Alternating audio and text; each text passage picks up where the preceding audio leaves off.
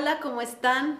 Yo muy contenta de estar aquí con Luis Fer de vuelta para tocar temas que son súper profundos, pero que creo que pueden aportar a quien nos está viendo, Luis Fer.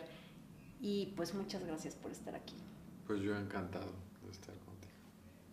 Y hoy vamos a hablar de la relación madre e hija. Tú dinos lo que nos tengas que decir, porque además es una relación súper poderosa y súper vinculante, ¿no? Porque además las mujeres tenemos una energía súper potente. Pues las mujeres son las que tienen la divinidad en, en, su, en su, ser, ¿no? Tienen la capacidad de crear y desde el embarazo, el embarazo de una mamá con una hija es distinto al embarazo de una mamá con un hijo. Cuando la mamá se embaraza de un varón, existe un equilibrio con la testosterona del hijo. Entonces, cuando vemos a mamás embarazadas con la piel lozana, que los ojos les brillan, que el cabello está bonito, a estas mamás que vemos preciosas y que el bulto se hace hacia el frente, es niño. Ajá. Sí, dicen que la forma de la panza es dependiendo si es niño o niña, ¿no? En general tienen menos molestias de cuestión. Es una experiencia increíblemente invasiva ser atravesadas por otro ser, convertirse en dos seres al mismo tiempo. Eh, y con el varón ocurre un equilibrio hormonal, pero cuando es niña ocurre que su niña les provoca orzuela, se les pican los dientes, les puede dar una descalcificación por el exceso de estrógenos que las dos comparten. Entonces, desde ahí arranca lo complicado de ser madres e hijas. Eh, suben más de peso, la pancita suele ser hacia los lados, eh, hay más náuseas, hay más vómitos. La náusea y el vómito es una defensa psíquica del cuerpo para, para arrojar al bebé a través del vómito desde ahí hay, hay, una autora que se llama Laura Goodman. ¿Es como un rechazo? Sí. Que habla de las sombras de la maternidad y que de eso también casi no se habla. De que las mamás también tienen fantasías, terrores, de que el bebé se les muere adentro, de que lo sacan a través de otros órganos, de que lo vomitan a la hora del vómito. Entonces hay muchas cosas que atraviesan a las mujeres y que, y que procuran no hablarlo porque da culpa. ¿Cómo no voy a sentirme dichosa de estar embarazada? ¿Cómo no voy a sentir el placer? Tiene muchas consecuencias extrañas y novedosas tener esa experiencia y se llaman sombras, ¿no? Las sombras de la maternidad. Entonces desde ahí arranca lo complejo de la relación madres e hijas. ¿Por qué? Porque se parecen un montón, porque comparten muchísimas cosas y hay un fenómeno psíquico que se llama la madre siente, que por genética su hija es una extensión de ella, porque son iguales, y entonces el gran reto de nacer mujer, a diferencia de los hombres que al nacer, desde el nacimiento sabemos que nuestra mamá y nosotros no somos iguales, somos sí, genéticamente son este, vamos a tener una atracción muy interesante por compatibilidad, precisamente por lo opuestos que somos, pero cuando es madre, mujer este, y niña, eh, el fenómeno es distinto. Ocurre este fenómeno que se llama extensión narcisista, de que la madre siente de que su hija es una extensión suya. Y entonces la niña desde que nace tiene el gran reto de avisarle a su mamá, mamá, yo no soy tú. Pero si somos iguales, no soy tú, mamá. Y no sé si quieras empezar a hacer preguntas de, de, de, cuándo empiezan ¿no? las niñas a notar. Eh, mamá elige eh, si van a ser niñas a quienes van a volcar sobre ellas el como yo no fui popular, como yo no fui bonita, como yo no hice uso de estas cualidades femeninas, tú, mi hijita, lo tienes que vas a hacer lo que yo no hice por ser mi extensión o vas a repetir lo que yo sí hice por ser mi extensión. Pero ahí está anulando y negando el nacimiento y la identidad de su hija. Es un reto enorme, ¿no?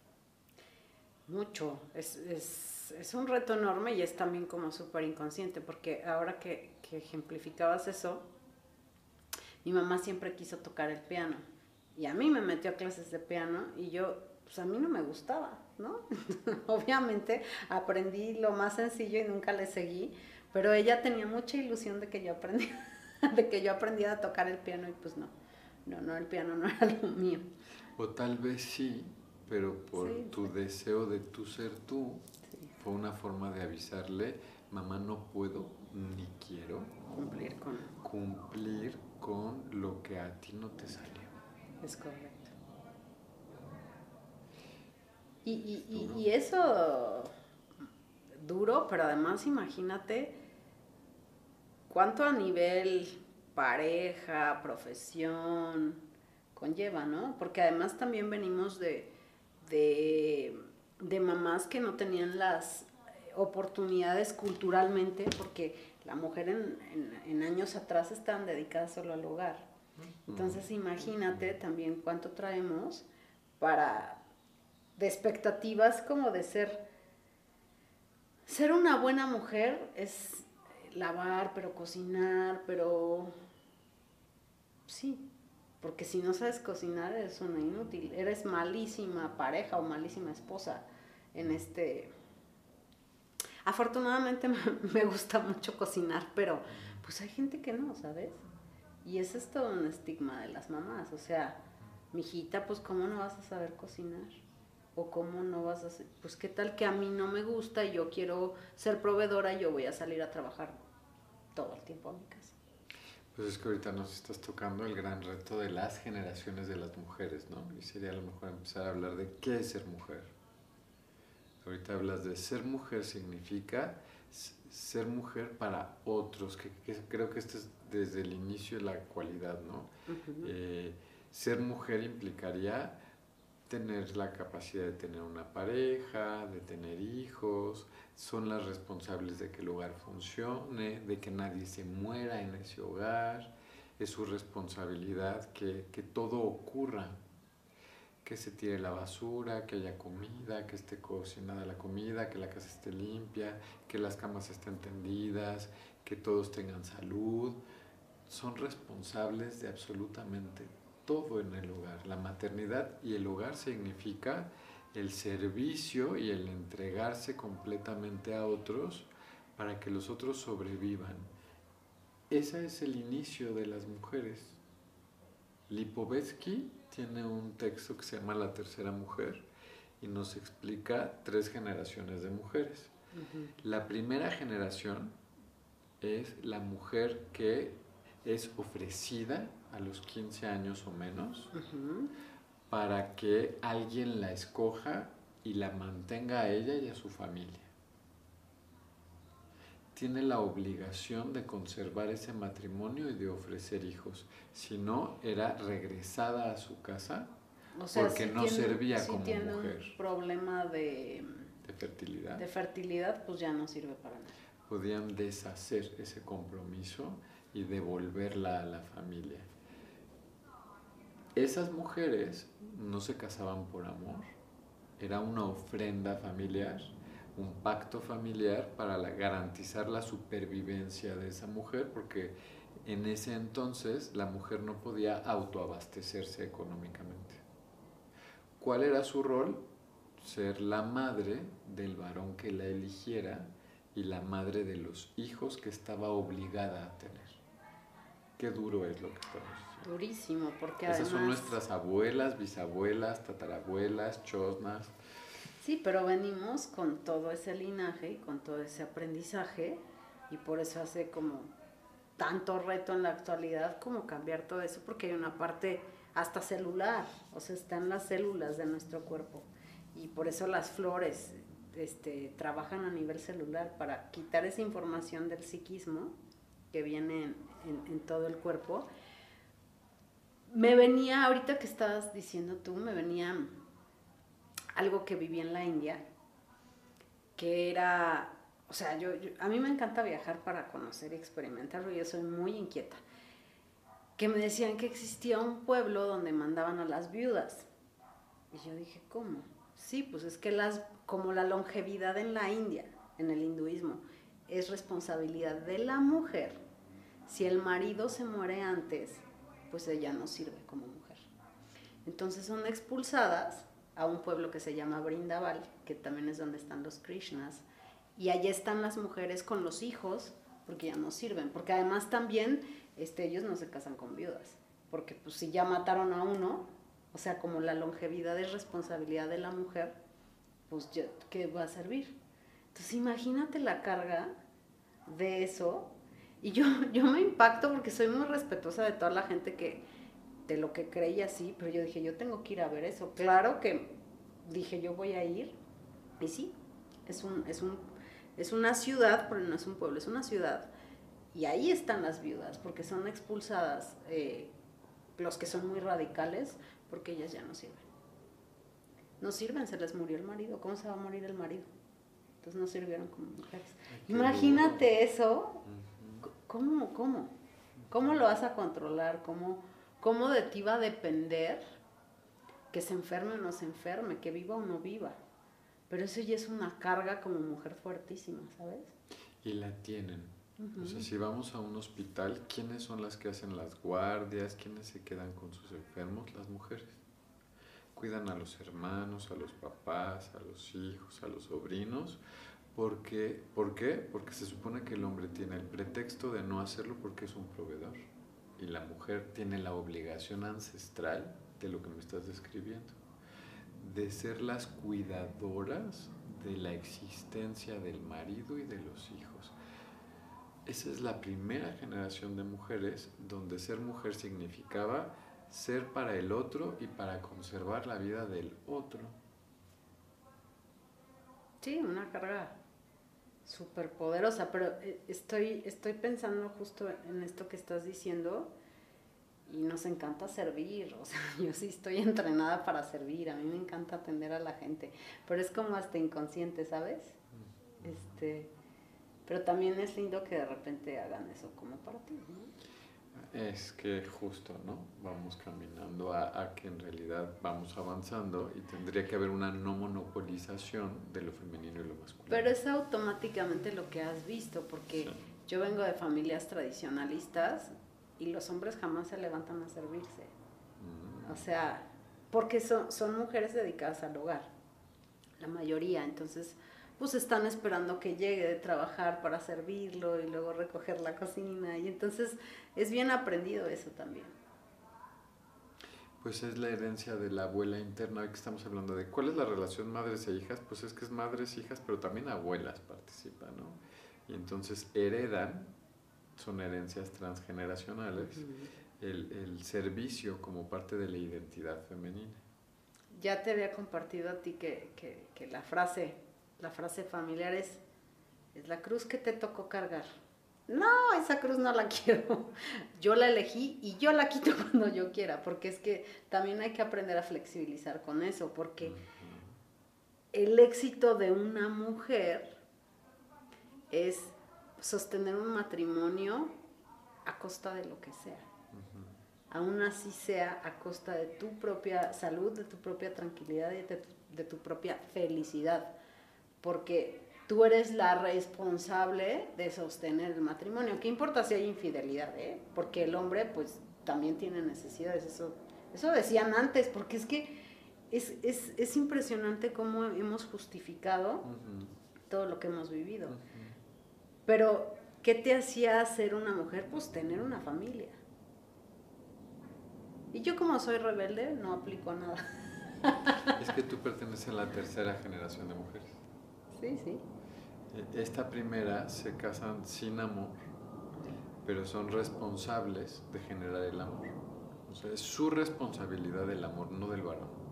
O sea, para ir entendiendo cuál es la herencia transgeneracional de estas madres o abuelas a sus Pero ¿cómo generas el amor? Pues es que a través del servicio y del cuidado tendrían que ganarse el amor del varón que las, que las provee y entonces incluso tendrían que prevenir que no ocurriera la infidelidad. Eh, antes los amores y las amantes, la historia de la pareja es bien interesante, Tania. Eh, no, me está dando algo con eso que estás diciendo. El amor no era un ingrediente del matrimonio. El matrimonio era un pacto patrimonial para conservar casas, ganados, vacas, gallinas, terrenos, dinero.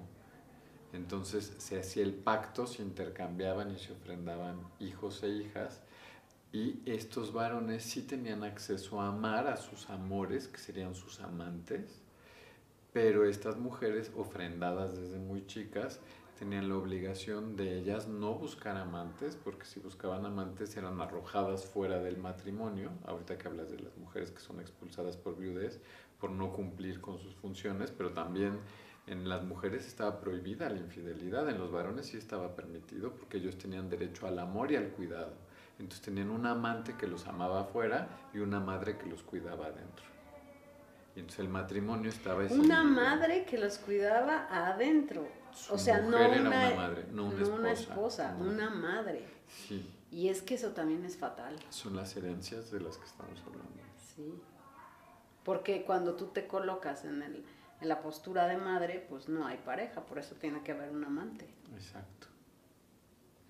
Esa, eh, ¿Por qué tenían que aceptar esto las mujeres de esa generación? Para sobrevivir, porque económicamente es un trabajo enorme cuidar la salud de la pareja y de los hijos, ser la madre de la pareja y de los hijos, ser la madre del hogar es un trabajo enorme, pero eh, no podían autoproveerse económicamente. Incluso si heredaban su dinero, el dinero le pasaba a manos de su esposo la dote de ellas pertenecía al marido que lo tomaba y él iba a administrar el dinero de ellas. Entonces, ellas tenían un no control. Es una mezcla bien interesante de estas abuelas, porque por un lado tenían que ser madres de estos varones, pero a la vez se privilegiaba su infantilismo. Me tienes que cuidar, pero tienes que tener incapacidad de ser una adulta que se cuida a sí misma tú hablas ahorita de a costa de su anulación. Sí, claro. Sí, porque quedaban como niñas este, que en el mundo iban a morir solas, cuando son capaces de hacer bajar fiebres, cuidar vómitos, curar enfermedades, hacer comida, limpiar, no dormir. Tienen capacidad de todo, pero afuera es como si no tuvieran capacidad de nada. Esas son las abuelas, mis abuelas que heredaron en sus nietas e hijas ser mujer, es este cautiverio de servicio, de ser madre, una madre esposa, una madre cuidadora de quien sea. Después viene la segunda generación de mujeres. Son las mujeres que se casan como sea, pudiera ser que el amor ya es un ingrediente en este nuevo matrimonio y entonces ellas ya este, cancelan el derecho a los maridos de tener amantes, pero ellos siguen con la posibilidad de tenerlas. Pero bueno, estas esposas serían las catedrales y podrían autorizar las, las, las casitas chiquitas. Pero ocurrió algo en esa segunda generación los varones fracasan económicamente por las guerras y entonces las mujeres tienen que salir a trabajar y tienen dos funciones, ser las madres esposas de sus maridos e hijos y además colaborar económicamente en la familia. A esa generación le ocurrió algo que trastornó a nuestra generación. Si quieres vas tú y ahorita seguimos.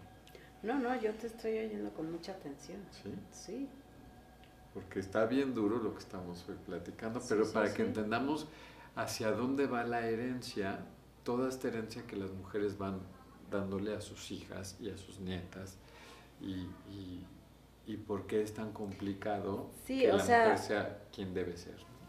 La primera generación, nada más para hacer como una recapitulación, la primera generación, ellos podían tener a sus amantes.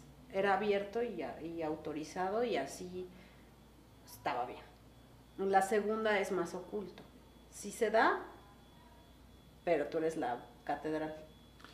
por el fenómeno, por el fenómeno de que estas mujeres tienen porque la vida, porque las guerras, porque las crisis económicas mundiales las obligaron a salir, a, trabajar y entonces ellas descubrieron que trabajan y si trabajan como para qué necesitan al hombre.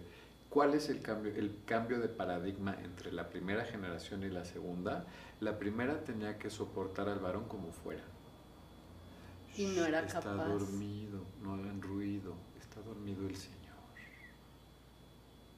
Déjenlo descansar. Vino y nos madrió a todos. Tiene derecho a madrearnos porque nos provee a todos nos pone el cuerno y tiene otros hijos, pero tiene derecho porque nos provee. La segunda generación es la que se cuestiona. Pues voy a hacer, ¿puedo hablar así abierto? Sí, claro. ¿Por qué chingados tengo que aguantar a este cabrón que es malo en la cama? No sabe hacerme el amor. O sea, viene y me coge, pero no sabe hacerme el amor. No tiene ternura, no sabe hablar, tiene mal carácter, tengo que aguantarlo, tengo que cuidarlo y además no nos provee. Esa segunda generación provocó en nosotros, hombres y mujeres, que dijéramos, ¿qué pasó? Porque entonces la segunda generación de mujeres son las que nos dijeron, ¿sabes qué? El matrimonio no está padre. A las hijas les dijeron, mi hijita, ser mujer es, si tienes hermanos, levanta su plato, levanta sus calzones, no le grites, permite que te grite, sírvele la mesa, ahí viene tu papá. Esa es la herencia de la abuela y la mamá que todavía está a medias. Pero también te avisaban, ¿no? No soy feliz. No me gusta mi matrimonio. Gano dinero ¿Y si estudias? ¿Y si tienes una profesión? ¿Y si no tienes hijos? Ellas se quedaron con, la duda, se quedaron atrapadas, están atrapadas en medio y entonces nos heredan confusión. Exacto. es una generación de conflicto que nos hereda el conflicto, pero a la vez la posibilidad, ¿no? Porque en nuestra generación pasó, o sea, yo, yo te veo a ti y veo a muchas este, de nuestras compañeras que son mujeres muy exitosas, que tuvieron oportunidad de ejercer su profesión, de tener su patrimonio y que entonces a los varones les da terror. Entonces ya no te puedo tratar mal porque yo no te proveo.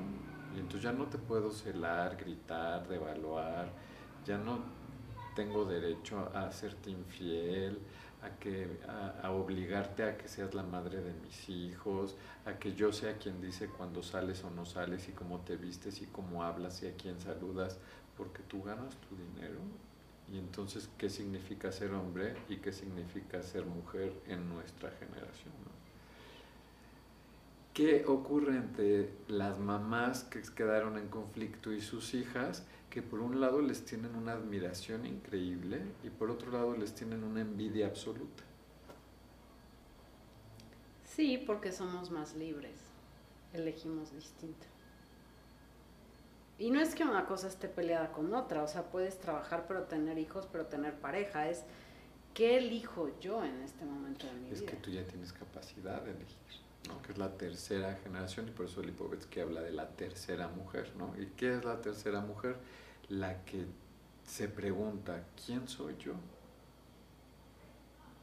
Lo que pasa es que traen su herencia de, bueno, ¿quién soy yo? Soy la extensión de mi mamá, soy la extensión de mi abuela, soy la mujer del servicio. A mí me gusta mucho también este, las propuestas de Marcela Lagarde, con, tiene un, fue su tesis doctoral de antropología que se llama Los cautiverios de la mujer y habla de que los cautiverios de la mujer son las madres esposas, que entonces sería un lugar privilegiado, pero es un cautiverio, que son madres esposas de sus maridos. El otro es las locas, las que por ser raras tienen que acabar en un psiquiátrico, por ser raras, que fueron las histéricas de Freud, ¿no? que acababan en los psiquiátricos porque, porque no querían casarse. Porque no querían tener hijos en la era victoriana en 1910, ¿no? este, porque tenían un animal adentro que afectaba y entonces las llamaban histéricas, ¿no? Y entonces, ¿qué les pasa? Es que tienen un animal y hay que ponerles cosas cerca de la vagina para que huela este, eh, bien, para que el animal baje y entonces sean fértiles. Y eran unas prácticas, hay que darles electroshocks o hacerles lobotomías porque están raras, ¿no? Porque no se quieren casar, porque no pueden tener hijos son las mujeres de 1910 que ya estaban avisando, no somos como, como quieren, ¿no? A mí me encanta una Andrea Luzalome que, que le dice a su madre en 1890 y tantos, me voy a ir a vivir con Nietzsche y con otro. ¿Cómo? ¿Pero qué son? Amigos, roomies, que es ahorita normal, ¿no? ¿Pero por qué? Porque somos filósofos y porque nos encanta hablar de filosofía, pero eres mujer, tú te tienes que casar. Yo quiero ir a vivir con dos hombres y hay fotografías donde sale ella desnuda con ellos y ellos están en un carruaje y ella los latiguea. Y ella es la primera mujer psicoanalista de la historia. Porque se podía sentar con los hombres y y está acusada, ¿no? Como la seductora de los hombres. Sedujo a Nietzsche, sedujo a Freud, sedujo a Mahler. Y, nadie habla de, su poesía, de su teología, de su filosofía, donde ella se cuestionaba qué era ser mujer. ¿Qué decidió? Pues se casó a los 40 y le dijo a su marido, no me tocas, no se me antoja que me toques sexualmente. Voy a estudiar y voy a trabajar en 1900. Pero tuvo que casarse. ¿no? O sea, la, historia la obligó, a, casarse, no pudo ser libre. ¿no? Y de repente a los 40 dice, tengo ganas de mi sexualidad, pero no contigo, porque estás viejo. Y yo soy virgen. Entonces me voy a ir con un chavito de 20 porque somos iguales. Y ella experimentó su sexualidad con jovencitos.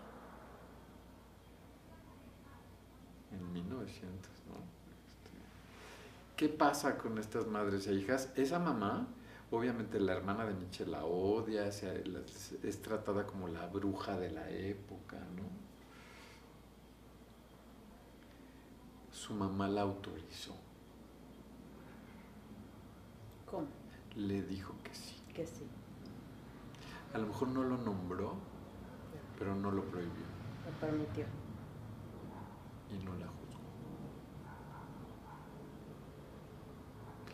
¿Qué pasa en esta relación madres e hijas que, tendría que ocurrir que esta madre bendiga a su hija y le diga que quieres ser hija? ¿Quieres tener...?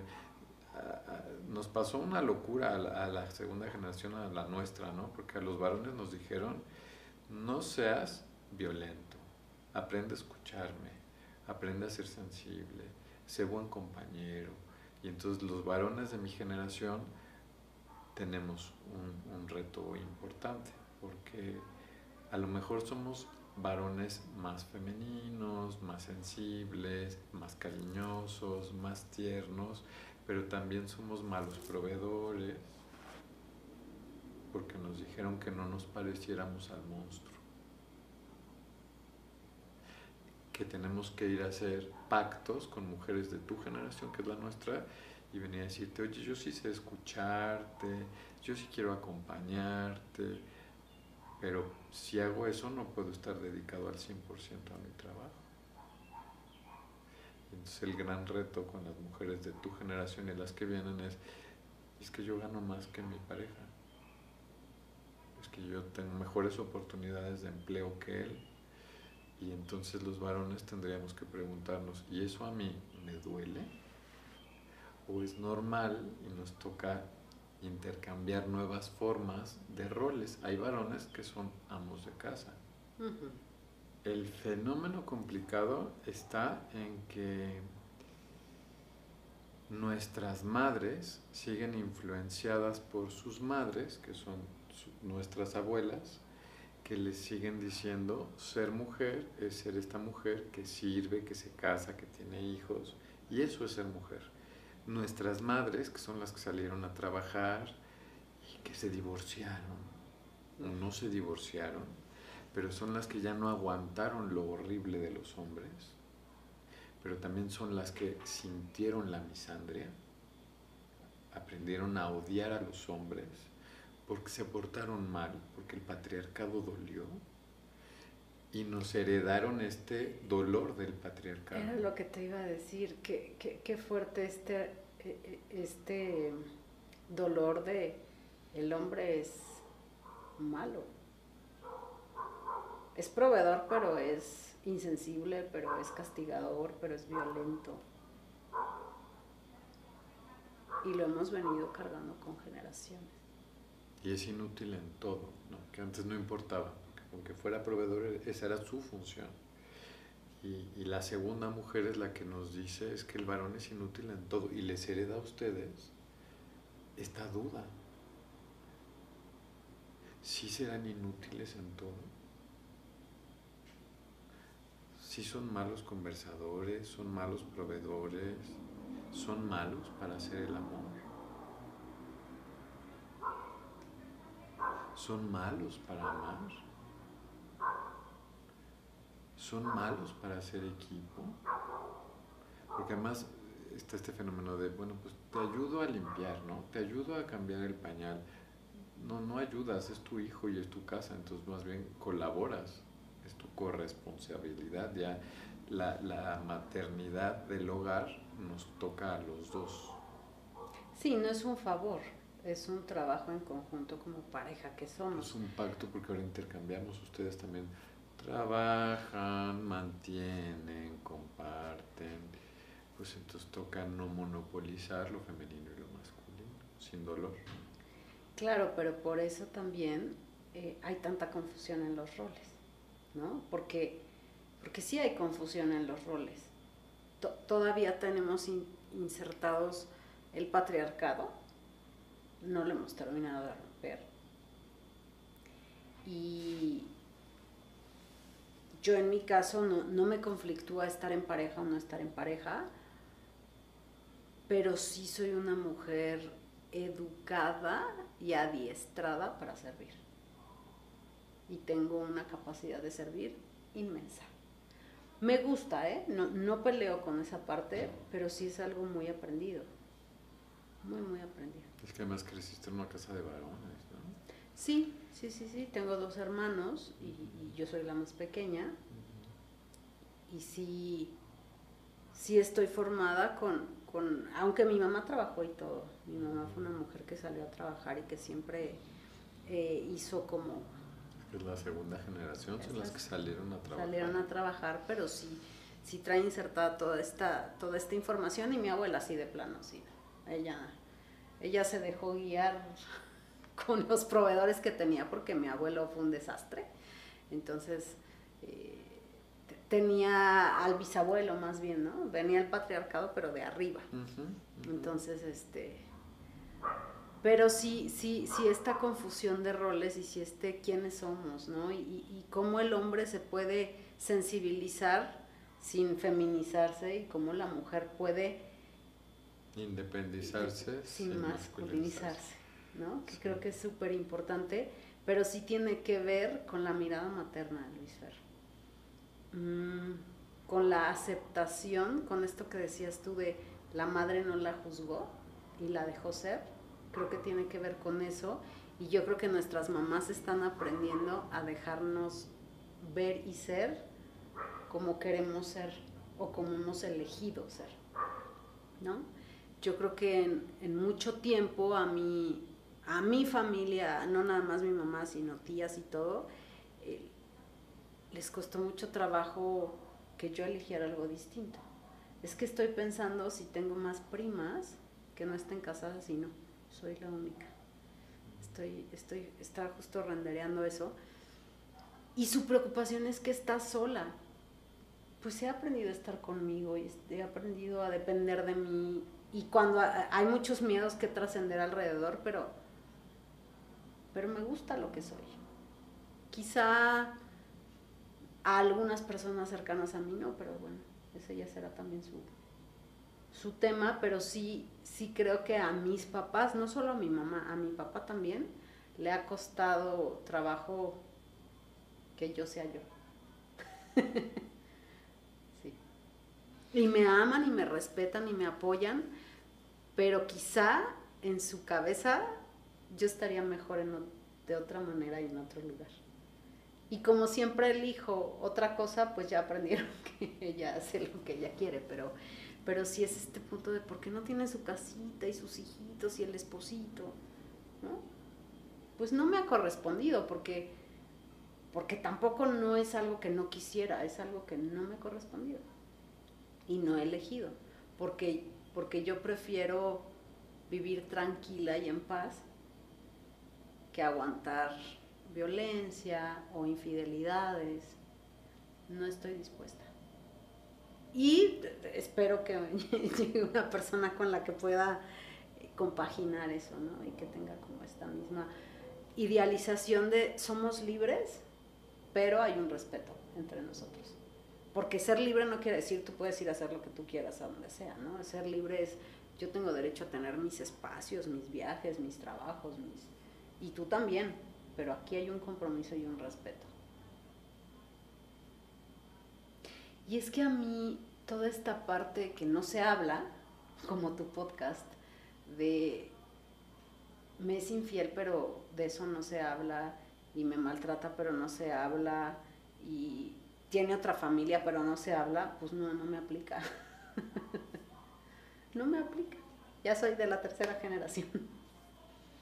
Y con el gran reto, ¿no? Porque estás disolviendo, como las mujeres de tu generación, el cómo le vamos a hacer para que si yo todavía heredé el conflicto de mi madre, de su enojo con los hombres, por todo lo que las abuelas también heredaron del malestar con los hombres,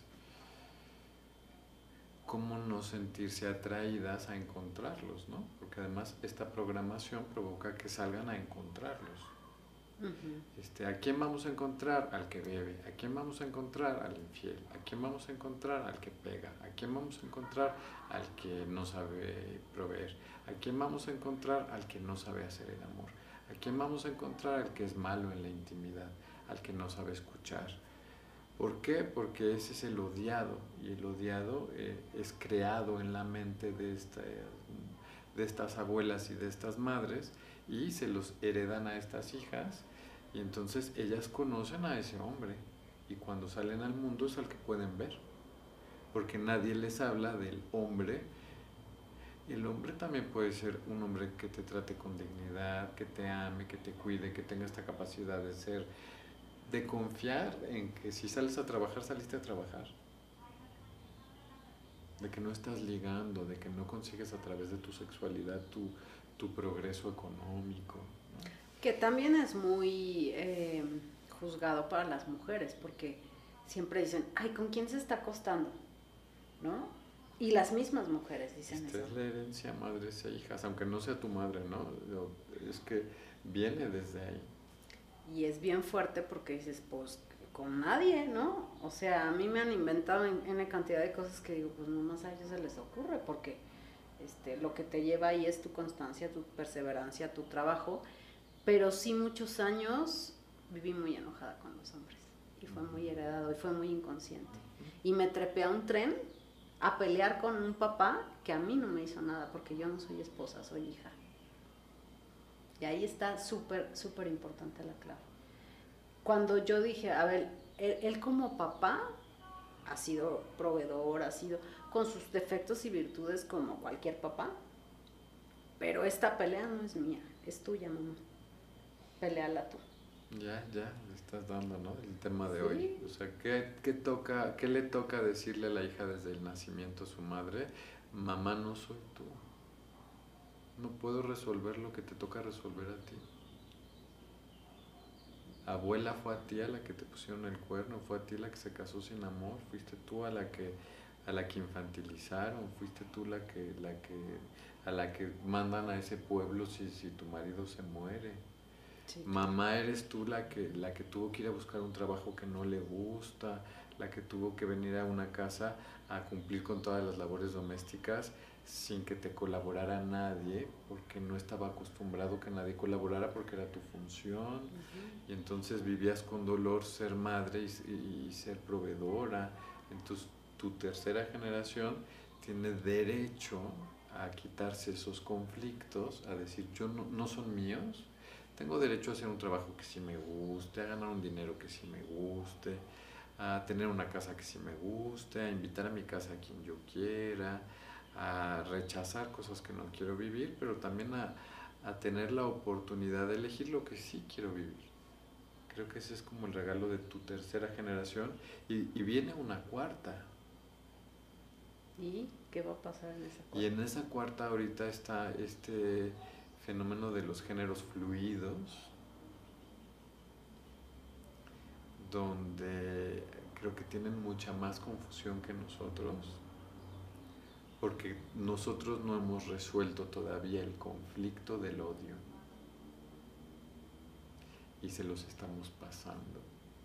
El conflicto del odio hacia el hombre y hacia la, mujer. No hemos resuelto la misoginia y la misandria. Oye, Luis Fer, y eso existe en todas las casas, ¿verdad? O sea, es, es algo bien aprendido. O sea, atacan los hombres a las mujeres y las mujeres a los hombres. Y los hombres a las, y las mujeres a las mujeres y los hombres a los hombres. Es que creo que lo que nos toca resolver es el odio. Tenemos que deshacernos del odio y del miedo. Y creo que sin odio y sin miedo podríamos empezar a perdonar y a amar y a recibir. Y creo que eso es lo que todavía hablando de cuál es la herencia madres e hijas de las que íbamos a hablar hoy. Pues la herencia es que se heredó el miedo y se heredó el odio y se heredó el conflicto y, y se mira con, con rareza a la hija nueva porque es distinta y además le avisan las madres no te entiendo, no sé quién, quién eres, ni sé cómo, cómo autorizar lo que eres porque no lo conozco. Sí, es algo desconocido. Y me da miedo lo que veo y desconfío de tu felicidad porque no entiendo qué estás haciendo. Y le pasó a la abuela con la hija madre y le pasa a la madre con su hija nieta, que son ustedes. Y entonces hay un desconcierto de, bueno, y entonces, ¿quién le bendijo a quién la historia, no? O sea, tenemos un, una confusión de roles en este momento. Pues sí. Sí, sí, sí, sí lo es. Y, Y por vas eso buscando- cuesta trabajo ser pareja ahorita también. ¿no? Y, y vas buscando quién eres, ¿no? Y quién eres y, y sí cuesta trabajo hacer pareja. Aunque yo creo que, que ya hay vibraciones y hay personas buscando como. Generar desde otros lugares y que en algún momento eso se vibra y se acomoda, pero sí, sí es complicado. Sí es complicado porque a la vez este, quieres jugar este rol de protección, pero a la vez ya no, pero entonces sí, hay mucho conflicto, hay mucho conflicto, hay mucho conflicto, hay poca aceptación y hay muchas cosas a nivel inconsciente no resueltas entre madres e hijas. Y creo que si, si me permites como ir apostándole a cuál es la oferta ¿no? de la sanación, tu generación y la que viene lo que tendrían que empezar a resolver es soportar la vulnerabilidad de los hombres con amor, ¿no? O sea, asumir que, que ustedes van a recibir hombres que son hombres que cargan con esas cualidades femeninas para que ustedes también puedan soportar que se les respete su, su fortaleza, porque esas estaban condicionadas a lo masculino, ¿no? O sea, yo puedo ser una mujer fuerte y puedo recibir a mi pareja cuando está vulnerable y puedo apapacharlo y le puedo decir, mañana va a ser un mejor día. Hoy llora, pero también hoy sírveme. Y yo creo que una ruta es la ternura.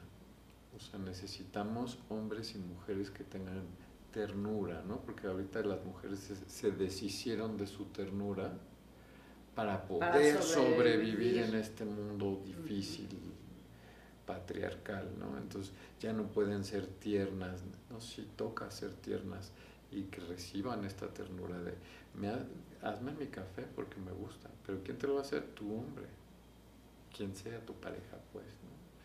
¿Por qué? Porque, porque sabe rico porque me lo hiciste tú. Sí. Porque quiero sentir que me cuidas, que me quieres, que te importa que sobreviva, que te importa que no me muera. Y es que creo también, Luis Fer, que la manera de demostrarte que te querían era a partir del maltrato. Entonces, mm. esa es una cuestión súper importante a cambiar y a ser consciente. Me cela porque me quiere, me grita porque le importo, ¿sabes? Entonces, si es a través de esta eh, empatía, amor y ternura, pues hay que aprender a vivir desde ahí. Y hay que aprender a vivir desde uno mismo, desde reconciliarte contigo, con tus patrones, con tu patrón materno, con tu patrón paterno, y vivir desde ahí para poder crear desde otro lugar y que, y que esta sea una aceptación más amorosa y más suave.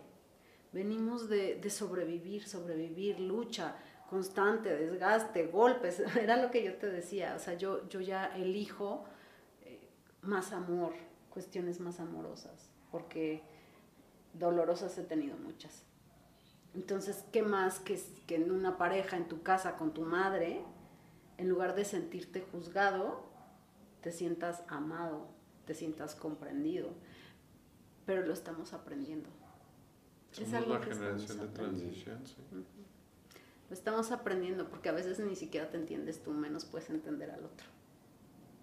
Entonces es bastante profundo el tema y pues hay que hacer consciente y hay que respetarnos unos a otros, ¿no? Y también respetar de pronto a que tienes una mamá con esos patrones y que, que de pronto no va a poder voltearte a ver con los ojos que tú necesitas y quien tiene que hacerlo eres tú a ti. ¿Quién se tiene que voltear a ver bonito y con ternura tú? Porque a lo mejor tu mamá no va a poder, porque no lo tiene. Y creo que ahí está parte importante también para poderlo sanar, que no dependas de que ella te lo vaya a autorizar, porque a lo mejor no sucede. entonces te toca a ti voltearte a ver de esa manera. Y aceptarte y quererte y respetarte y respetar que eliges algo distinto y que a lo mejor hay un conflicto interno por ser diferente, pero que está bien también. Pues nos heredaron el conflicto, pero les heredaron la posibilidad de elegir y les heredaron la posibilidad de ser libres. Entonces creo que les dieron regalos que ellas no tuvieron. Entonces también como asumir, bueno, este me miras desde el conflicto, me miras desde la sospecha, me miras desde la no comprensión, pero a la vez sé que me dejaste hacer lo que, lo que ustedes en dos generaciones no tuvieron. Porque ustedes tienen la posibilidad de realizarse donde quieran realizarse. Sí, tenemos el poder de elegir. Y es un poder. Que ellas no tuvieron. Y ellas no lo tuvieron. El amor sin respeto no sirve.